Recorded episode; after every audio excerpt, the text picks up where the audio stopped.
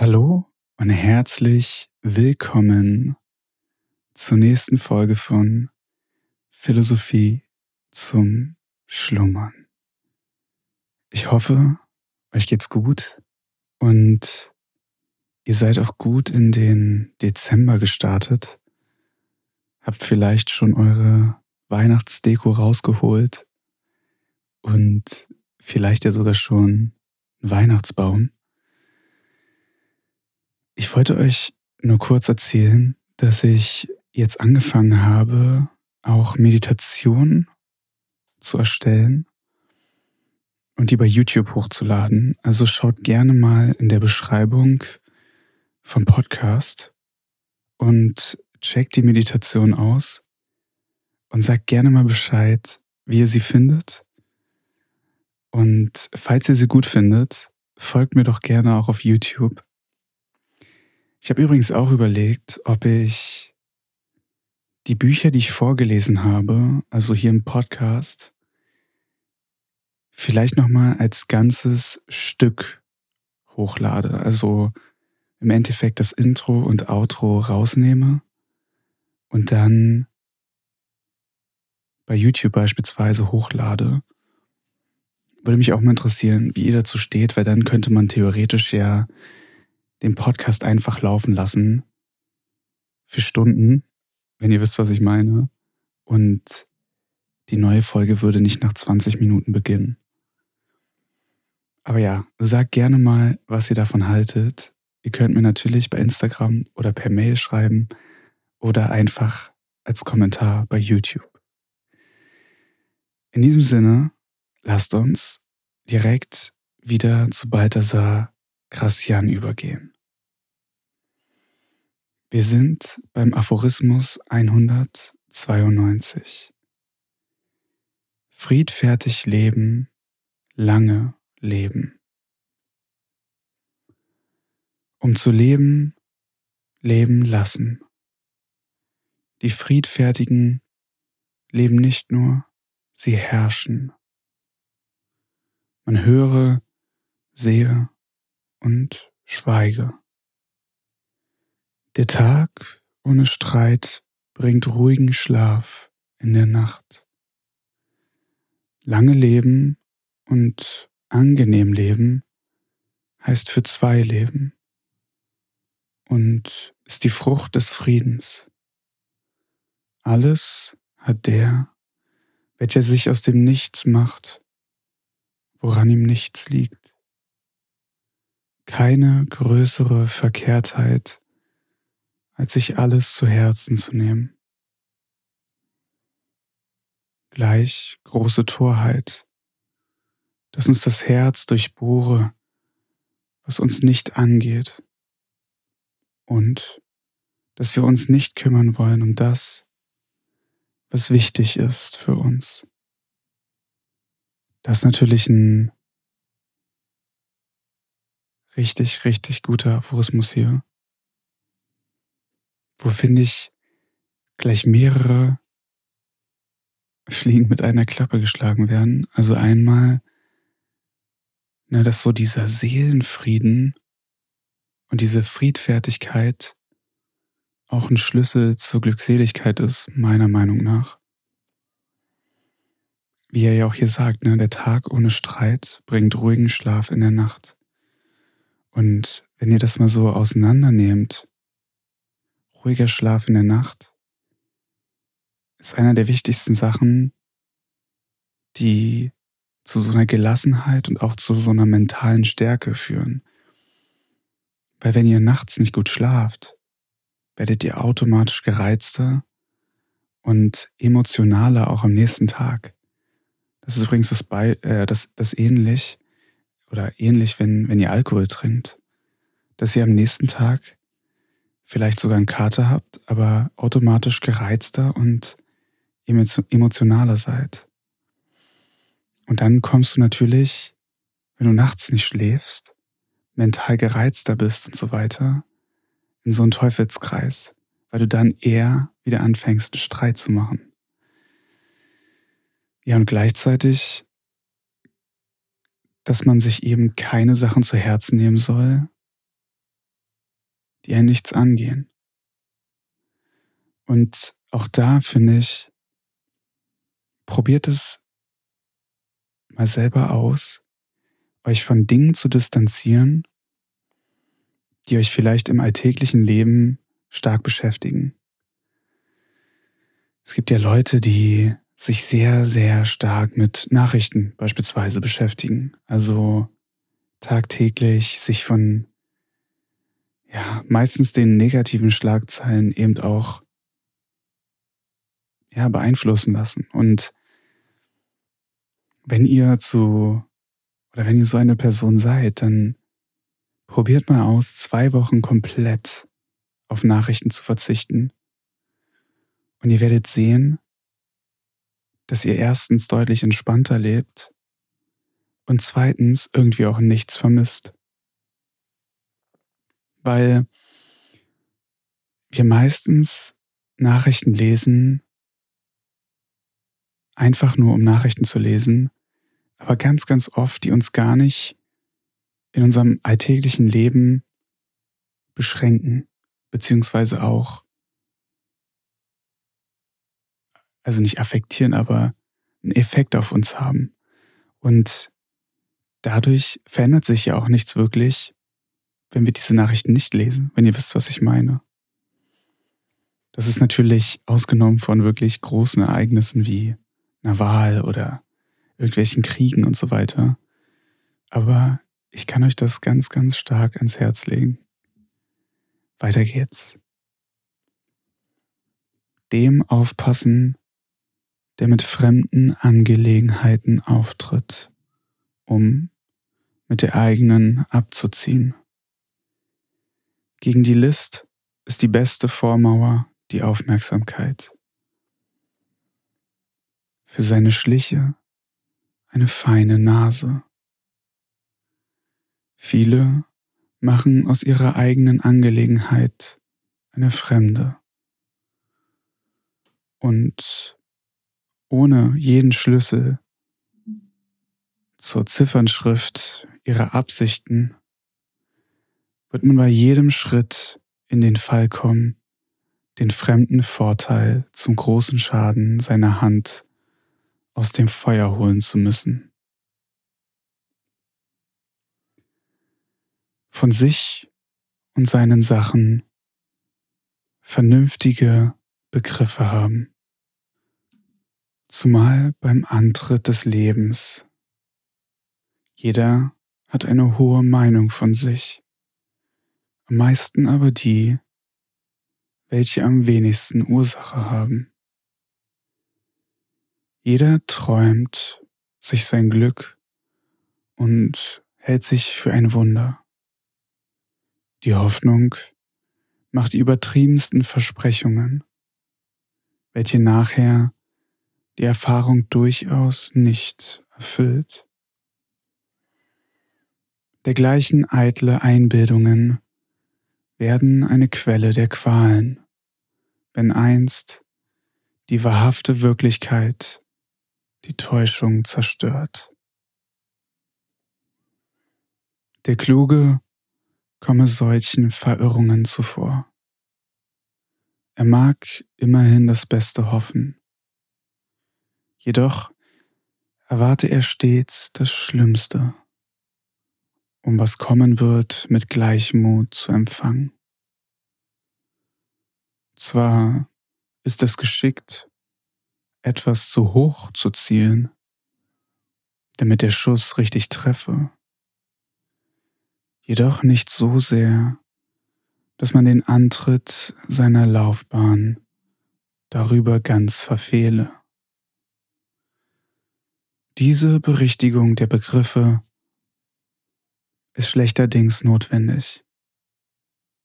Denn vor der Erfahrung ist die Erwartung meistens sehr ausschweifend. Die beste Universalmedizin gegen alle Torheiten ist die Einsicht.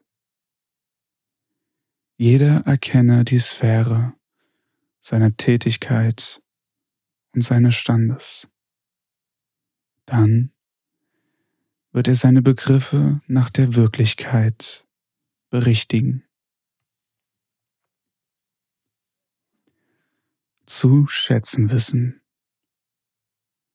Es gibt keinen, der nicht in irgendetwas der Lehrer des anderen sein könnte. Und jeder, der andere übertrifft, wird selbst noch von jemanden übertroffen werden. Von jedem Nutzen zu ziehen verstehen, ist ein nützliches Wissen. Der Weise schätzt alle, weil er in jedem das Gute erkennt und weiß, wie viel dazu gehört, eine Sache gut zu machen. Der Dumme verachtet alle, weil er das Gute nicht kennt und das Schlechtere erwählt. Auch ein schöner Punkt. Und ich finde, den kann man auch ganz, ganz toll in sein eigenes Leben übertragen. Und zwar generell so, dass ihr in jede Beziehung und ja in jede Interaktion mit anderen Menschen immer das Mindset behaltet, dass ihr von den anderen Menschen lernen könnt. Und das eben übertragt auf egal, wer da vor ihr steht. Und ich verspreche euch, dass erstens die Konversation leichter werden und zweitens ihr ganz, ganz sicher auch neues Wissen mitnehmt, egal von wem. Auch wenn ihr denkt, ihr seid schlauer als die andere Person oder was auch immer. Probiert's einfach mal aus. Weiter geht's. Seinen Glücksstern kennen. Niemand ist so hilflos, dass er keinen hätte. Und er ist unglücklich, so ist es, weil er ihn nicht kennt. Einige stehen bei Fürsten und Mächtigen in Ansehen, ohne zu wissen, wie oder weshalb, als nur, dass eben ihr Schicksal ihnen diese Gunst leicht machte wobei der Bemühung bloß das Nachhelfen blieb. Andere besitzen die Gunst der Weisen. Mancher fand bei einer Nation bessere Aufnahme als bei der anderen und war in dieser Stadt lieber gesehen als in jener. Ebenso hat man oft mehr Glück in einem Amte oder Stand als in den übrigen. Und alles dieses bei Gleichheit, ja, Einerleiheit der Verdienste. Das Schicksal mischt die Karten, wie und wann es will. Jeder kennt seinen Glücksstern, eben wie auch sein Talent. Denn Hiervon hängt es ab, ob er sein Glück macht oder verscherzt. Er wisse seinem Stern zu folgen, ihm nachzuhelfen und hüte sich, ihn zu vertauschen. Denn das wäre, wie man den Polarstern verfehlt, auf welchen doch der nahe kleine Bär hindeutet.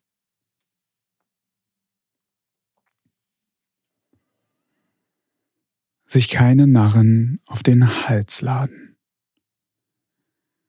Wer sie nicht kennt, ist selber einer, noch mehr der, welcher sie kennt und nicht von sich abhält. Für den oberflächlichen Umgang sind sie gefährlich, für den Vertrauten verderblich. Und wenn auch ihre eigene Behutsamkeit und fremde Sorgfalt sie eine Zeit lang in Schranken hält, so begehen oder sagen sie zuletzt doch eine Dummheit. Und haben sie so lange gewartet, so war es, damit sie desto ansehnlicher ausfiele. Schlecht wird es fremde Ansehen unterstützen, wer selbst keines hat. Sie sind sehr unglücklich, welches das der Nahheit beigegebene Leiden ist und sich mit ihr wechselseitig ausgleicht. Nur eines ist an ihnen so übel nicht. Und das ist, dass, obgleich sie für die Klugen von keinem Nutzen sind, sie hingegen von vielem für die Weisen teils zur Erkenntnis, teils zur Übung. Sich zu verpflanzen wissen. Es gibt Nationen, die um zu gelten versetzt werden müssen, zumal in Hinsicht auf hohe Stellen. Das Vaterland ist allemal stiefmütterlich gegen ausgezeichnete Talente. Denn in ihm als dem Boden, dem sie entsprossen, herrscht der Neid. Und man erinnert sich mehr der Unvollkommenheit, mit der jemand anfing, als der Größe, zu der er gelangt ist. Eine Nadel konnte Wertschätzung erhalten, nachdem sie von einer Welt zur anderen gereist war. Und ein Glas, weil es in ein anderes Land gebracht worden, macht den Diamanten gering geschätzt. Alles Fremde wird geachtet, teils, weil es von ferne kommt, teils, weil man es ganz fertig und in seiner Vollkommenheit erhält.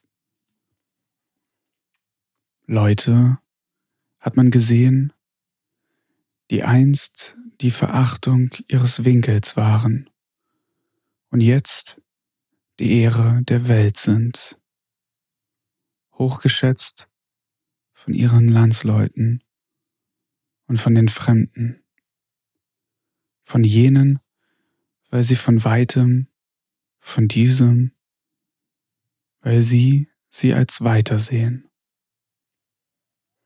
Nie wird der die Statue auf dem Altar gehörig verehren, der sie als einen Stamm im Garten gekannt hat. Sich Platz zu machen wissen als ein kluger, nicht als ein zudringlicher. Der wahre Weg zu hohem Ansehen ist das Verdienst und liegt dem Fleiße echter Wert zum Grunde. So gelangt man am kürzesten dahin. Bloße Makellosigkeit reicht nicht aus. Bloßes Mühen und Treiben ist unwürdig.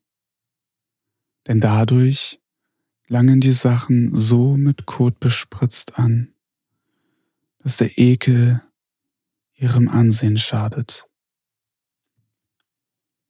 Die Sache ist ein Mittelweg zwischen verdienen und sich einzuführen verstehen. Ja, und damit sind wir wieder am Ende von dieser Folge von Philosophie zum Schlummern angekommen.